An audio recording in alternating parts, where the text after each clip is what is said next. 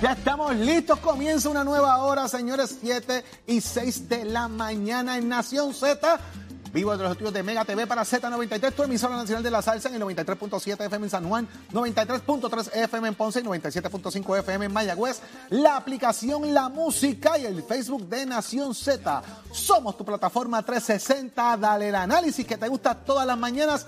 Soy Jorge Suárez en esta nueva hora junto a Adi López. Buenos días, Jorge. Buenos días a todos los amigos que nos sintonizan dentro y fuera de el país. Un privilegio estar con ustedes una nueva mañana, hoy martes 3 de mayo del año 2022. Prestos y dispuestos a llevarles a ustedes las informaciones Levántate que el despertador te está velando y te agarra el tapón, Jorge. Ahí está el despertador con los ojos mirándote de cerca, así que usted quédese conectado. Por ahí ya está el director de Puerto. Tenemos el análisis de Leo Aldrich. Hablamos de economía. Quédese aquí en Nación Z conectado. Pero antes, Carla Cristina, viene una reforma contributiva. ¿Para cuándo saca eso, Paquito Pared?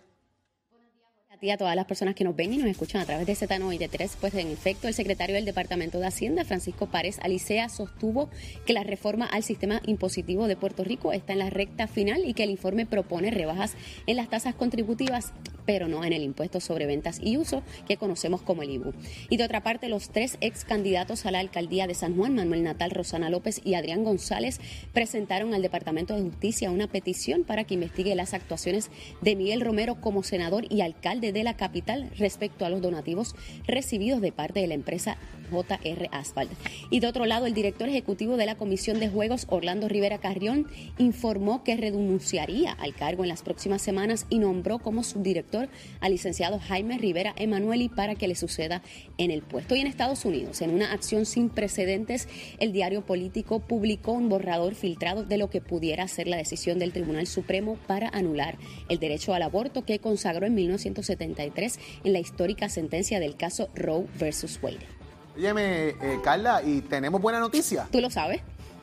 Este segmento es traído a ustedes por Toñito Auto. Cuando lo sumas todito, pagas menos con Toñito.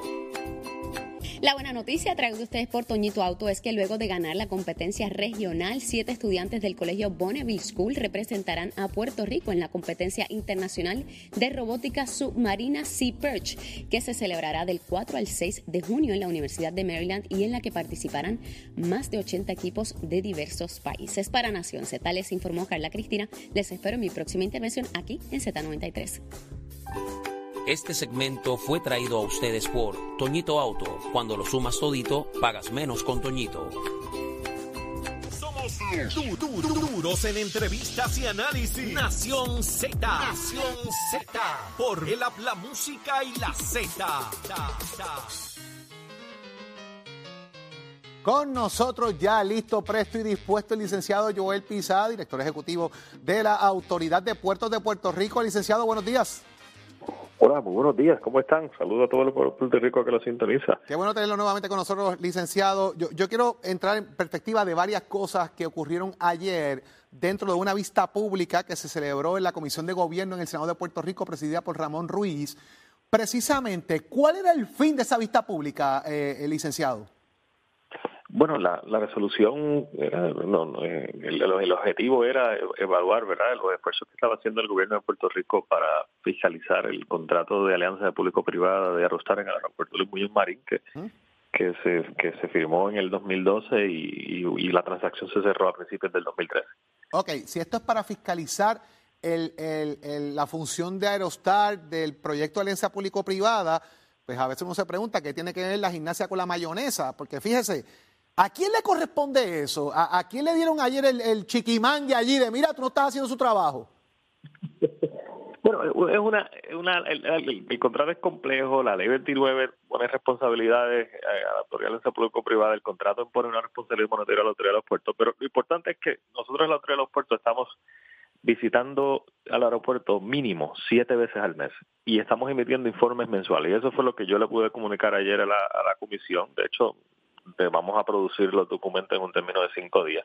Así que los primeros puertos, yo me siento eh, tranquilo de que nosotros estamos haciendo el trabajo, estamos fiscalizando Rostar, además de informes mensuales y visitas eh, periódicas.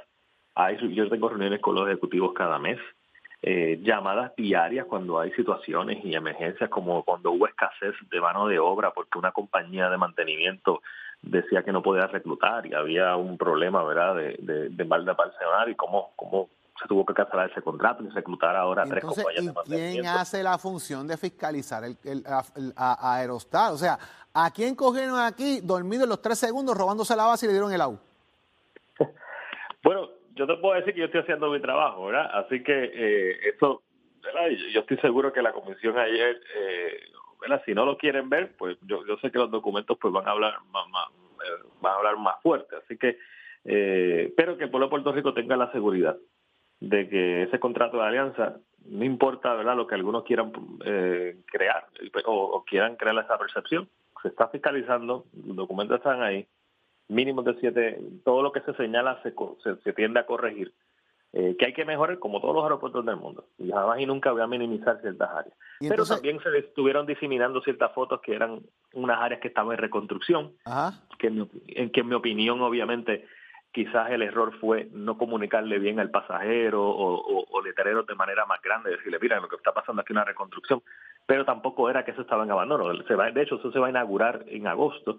Y entonces había que poner todo eso justo contexto. Hay personas que critican ciertas cosas en el aeropuerto porque legítimamente les importa, otros quieren simplemente atacar el modelo de ansia público-privado y sacan de distorsión. Pues, eso es parte ¿verdad? de la, licenciado, de la esa, esa remodelación es en el Muñoz Marín o en el aeropuerto Aguadilla, porque como ahora lo que se dijo ayer por todo el mundo es que usted ya se van a llegar al aeropuerto Muñoz Marín, lo van a cerrar y lo van a llevar para Aguadilla, y este país por poco implosiona y se cae en canto, porque parece que como que interpretaron o quizás dijeron lo que les dio la gana de lo que usted dijo, no necesariamente lo que usted quiso decir.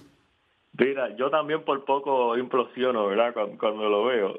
Eh, mira, para porque el pueblo de Puerto Rico, y te agradezco la pregunta para poder calmar al país, que era lo que estaba ocurriendo. Mira, la senadora María Luisa Santiago pregunta cuáles son los planes del, de, de de los puertos de cara al cambio climático. Y me preguntó a largo plazo y a corto plazo.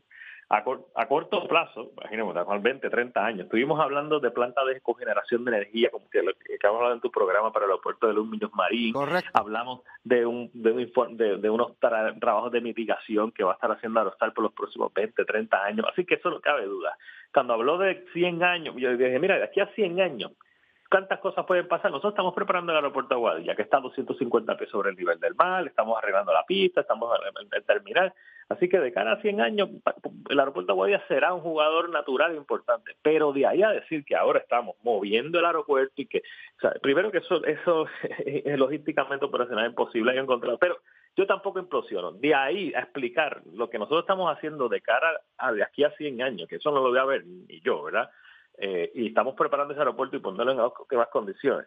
A decir de que hay un plan de política pública de mover el aeropuerto Dios Marín, en, en, eso, eso es totalmente, ¿verdad? Se sacaron de contexto. Eso es sensacionalismo. Mire, porque a menos que aquí, en un extremo, por decir algo, ¿verdad? De que aquí haya una situación súper difícil en Puerto Rico, que hay un terremoto y la pista del Muñoz Marín se abre en dos cantos, una cosa así, pues el de Aguadilla, pero es que estamos hablando de aquí a 100 años, no estamos hablando de que el aeropuerto Luis Muñoz Marín lo van a cerrar hoy porque todo se traslada a Aguadilla, como usted está diciendo, la, la logística, todo el andamiaje es súper complejo en ese, en ese, en ese caso. No, y creo que sacarlo de contexto ayer usted, por dos o tres por ahí, licenciado, creó un caos innecesario en, la, en, en, el, te, en el tema mediático en el país. Las reacciones fueron, eh, pero, pero absurdas. Así es, así es, no sé, ¿verdad? Porque algunos compañeros de la prensa lo hicieron, el, pueden ver el video y ver la pregunta en su justo contexto, pero sí, yo creo que, que el pueblo de Puerto Rico tiene que estar calmado, tranquilo, de que, de que esa información es importante aclararla, Ay, de que eso no se va a mover la noche a la mañana, ¿verdad? Y, y de hecho no se va a mover, así que eh, de verdad que me sorprendió muchísimo como te sorprendió a ti y yo espero que, que puedan entonces... Sí, yo estaba, preocup yo estaba preocupado porque en estos días tengo que ir a reunir el Global Entry y dije, iré para San Juan o para Guadilla, pero nada, ya sé que sigo en San Juan. Licenciado, gracias por estar con nosotros acá en Nación Z y por aclarar estas cosas para que la gente mire, cálmese, que todo sigue igualito como está. De aquí a 100 años, pues va a estar el de Aguadilla y Ponce también y vamos a seguir arreglando por ahí las cosas para que todo el país funcione. De eso se trata. Gracias por estar con nosotros la mañana de hoy. A ustedes por la invitación. Que tengan buen día. Ahí está, Eddie López. Esto, pues nada, voy para voy pa San Juan otra vez a bregar con el Global Entry. No tengo que irme para Guadilla. Ya estoy asustado porque la gasolina está cara. Mira, fue interesante. Yo tuve oportunidad de estar en la vista completa ayer eh, allá en, la, en el Senado y la realidad es que se hablaron de muchas cosas, de las métricas, de cómo esto se va a solucionar, de si hace falta la signalización para los pasajeros, el, la, la iluminación. Se hablaron de muchas cosas y de quién básicamente era de mes a mes la responsabilidad Ajá. de mantener la facilidad y de decirle, mira, ¿sabes que este subcontrato que tienes, por ejemplo, de limpieza, pues no se está llevando a cabo de acuerdo a estas métricas? Pues entonces tienes que sustituir la compañía y eso ocurrió con la compañía de limpieza, no, no me lo estoy Ajá. inventando. Eh, y un montón de otros asuntos también, que es, oye, es darle seguimiento. No es nada, ¿verdad? Eh, lo que pasa es que se juntaron en un momento dado eh, ciertas eh, condiciones que estaban ocurriendo allí, más allá de lo que está ocurriendo con el Terminal D, y pues ciertamente la Comisión de Gobierno tenía la preocupación y se trajo, mira, estos son los reportes que se están haciendo, estas son las visitas, y ahí pues más o menos se trajo eh, todo el punto. Allí estaban los tres canales de- tres canales de, de televisión, estaban los tres periódicos, estaba prensa digital, prensa escrita, había diversas eh, fuentes de y que te pueden constatar lo que dice el licenciado de que él en ningún momento dijo que iba a amarrar el, el Muñoz Marín, lo iba a cerrar y se lo iba a llevar para Guadilla. Yo pensé que habían contratado un globito aire caliente para trasladar el aeropuerto de un lado a sí, otro. con Es que la pista realidad llevarla. es que es increíble cómo las cosas se difunden en el país, llevan información incorrecta, quedan en crisis donde no la hay.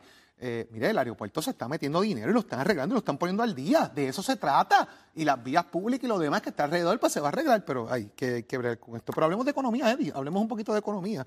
Y está con nosotros precisamente nuestro amigo y experto en el tema, Raúl Candelario. Raúl, buenos días. Buenos días, Raúl. Bueno, buenos días a ambos. Un placer estar con ustedes. Raúl, eh, la Cámara de Representantes está llevando a cabo una serie de reuniones, eh, mesas redondas, mesas de diálogo con diferentes sectores de lo que es los diferentes puntos de desarrollo económico en Puerto Rico, verdiendo ideas, quizás haciendo un poco un scramble de ideas eh, sobre qué se puede hacer para el desarrollo económico del país. Sí, buen día. Eh, mira, lo que pasó ayer fue que el presidente de la Cámara, junto a varios de los principales presidentes de comisiones, tuvieron este conversatorio eh, donde se invitó al sector empresarial del país. Y de hecho, fue más amplio. eh, habían eh, eh, grupos de, diferentes tipos de intereses sociales que también acudieron. Y te tengo que decir que fue muy refrescante tener esa oportunidad de que los diferentes sectores pudieran opinar sobre, aunque en muchos casos eran los issues particulares de cada uno de ellos, eh, uno puede sacar o derivar de ese conversatorio lo que son esas necesidades generales. Eh, no es de extrañar a nadie que la principal problemática que enfrenta el sector empresarial de Puerto Rico al día de hoy es la energía esa falta de seguridad de que tú vayas a poder operar tu día de trabajo sin ningún problema energético, eh, no, el, primero que nada, el gobierno no la puede garantizar y segundo, eh, el sistema no, no lo permite. Así que la energía se ha convertido en este elemento principalísimo de, que, que afecta directamente a todos los comerciantes, no importa el sector desde la cafetería pequeña hasta la industria eh, grande que no, que no eh, puede sencillamente descansar en esa sostenibilidad energética. Raúl, buenos días. Y qué, qué bueno poder eh, dialogar contigo nuevamente. Y quería traer, ¿verdad?, dentro de esa, una denuncia que se hace de que no habían, de que eran todos hombres y que no había mujeres allí, una, una denuncia que hace la representante Nogales Molinelli. Y la realidad es que allí estaba la Asociación de Bancos. Había más mujeres que hombres, ¿verdad? No, y quería no, traer oye, ese, ese digo, punto, ¿verdad? Te tengo que decir que francamente no sabía de eso, pero de igual manera es que sencillamente no es. O sea, ya había muchísimas damas profesionales. Inclusive, de las cosas que yo te diría que fue principal fue que precisamente la vicepresidenta de la Asociación de Bancos hizo unos argumentos bien sostenibles, pero hubo un sector que eran de todas presidentas, curiosamente, que tenían que ver con las asociaciones. Cámara de Comercio, ajá. de- de- Oye, fue, fue muy, muy, muy eh, variado. Eh, debe ser el, el, el- Así que no sabía de esa situación, pero sencillamente no se ajusta a la realidad. Y te lo traigo porque de lo que allí se, se trajo, eh, pudiera pasar, hay tiempo para traerlo a legislación y que eso tenga un efecto inmediato. ¿Cómo lo ves? Sí, sí. Eh, primero que, que no estamos terminando todo el, el- el periodo de legislativo del cuatrenio, vamos a empezar por ahí. Pero ya quedan 60 días de esta sesión, básicamente, de manera que proyectos que puedan estar tal vez más adelantados, proyectos que le faltara poco, proyectos que inclusive pueden, pueden nacer ahora y que meramente son unas enmiendas que no requieran tantos cambios, tendrían una buena oportunidad de que se puedan trabajar en los próximos 60 días. Así que, que eh, sí, la contestación directa es que sí y que, y que hay el tiempo necesario para poderlo hacer. Añado que, que igualmente otro de los factores principales que se trajo es el aspecto laboral. Desde la perspectiva en algunos casos de, de lo que es el salario mínimo, particularmente el impacto que representa en pequeños comerciantes eh, y que próximamente también, como saben, ya también está delineado eh, cómo es que eh, debe seguir incrementándose eso. Así que son ajustes que ya son de carácter permanente, pero el otro elemento es la falta, la falta de empleados. Y, y, de igual manera, ya estamos viendo cómo en algunos restaurantes del país los horarios son mucho más limitados y no es porque no quieran abrir, es que no tienen empleados para poder trabajarlo. Eh, así que, que es, nuevamente son elementos que sabemos que están allá afuera, pero que se pudieron allí eh, presentar de una manera coherente como elementos que siguen, que, siguen afectando. Eh, oye, hay cosas que a lo mejor no tomamos en cuenta, los costos en construcción, como se han incrementado los propios materiales en los costos de, de construcción y cómo eso afecta tanto a desarrolladores como a compañías de construcción que contratan sobre eso pues mirar la posibilidad de, hacer algunos tipos de, ajustes en costos de construcción mientras, se desarrolla. Y el tema de los permisos y toda esa cosa que también, también elevan los, costos, la lentitud, todo.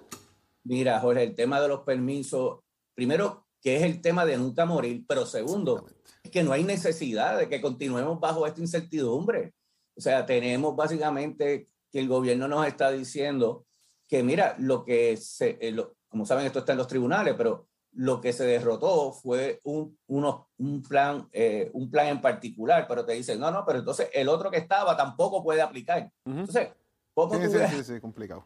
Uno, pero le quitas el otro también, entonces, ¿qué vamos a hacer? Ayer se, se señaló allí que 800 proyectos, 800, no uno, no dos, 800 proyectos de grandes y pequeños están sencillamente en ese limbo de qué va a pasar. Wow. Eh, y, y, eso, no, y eso sencillamente no puede. Eso, eso, es un temita que tenemos que tenerlo pendiente para la próxima, Raúl, el tema de los permisos y de cómo trabajar con esto. Georgie y Eddie, me, me, gustaría comentarle algo, siguiendo lo que ustedes terminaron en el tema anterior, y es que esta situación de la revisión de los contratos, particularmente de las APP, es algo que se tiene que atender. Y te, y, y te digo algo muy, muy sencillo. Normalmente, cuando tú haces un contrato APP, a la misma vez que haces el contrato, tiene que estar otorgando el contrato del que va a estar pendiente que las cosas se cumplan. Así es. sea, el que sea. Puertos tiene que tener un, un, un, papel de supervisión, pero debe haber una entidad, directamente una entidad que esté supervisando ese contrato. Y como dijimos en la otra vez, eso realmente es de beneficio para las dos partes, no para una, no solamente para porque el gobierno quiere revisar lo que está pasando, es que le conviene también. Ahí está propio ente, como sería en este caso Aerostar, como puede ser Metropista, al que sea, porque va a haber una mejor comunicación y entender lo que se está haciendo. Y que la exigencia no sea excesiva, en efecto. Claro, pero tiene que haber ese, papel y definitivamente ahí hay un, un lapso que no se está que no se está conformando. Gracias Raúl, gracias por estar con nosotros acá y, el tema que es sumamente interesante, así que tenemos que seguir hablando de los permisos, que yo sé que es un dolor de cabeza para la gente y para los comerciantes y más para los pequeños comerciantes. Gracias como siempre, excelente día. Correcto, buen día a todos. Igual.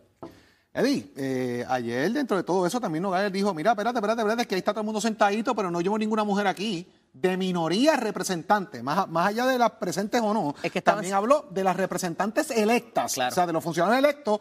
Yo no veo representante mujer aquí, de hecho no veo nadie de minoría. Entonces la pregunta es, ¿invitan a los demás legisladores, a los demás eh, miembros de la Cámara de Representantes a formar parte del evento? Porque ayer hubo varias vistas públicas en la legislatura y muchos de los representantes estaban en las diferentes vistas, no estaban en el, en Es que quizás eh, las mujeres estaban sentadas a la derecha y solamente se miró a la izquierda.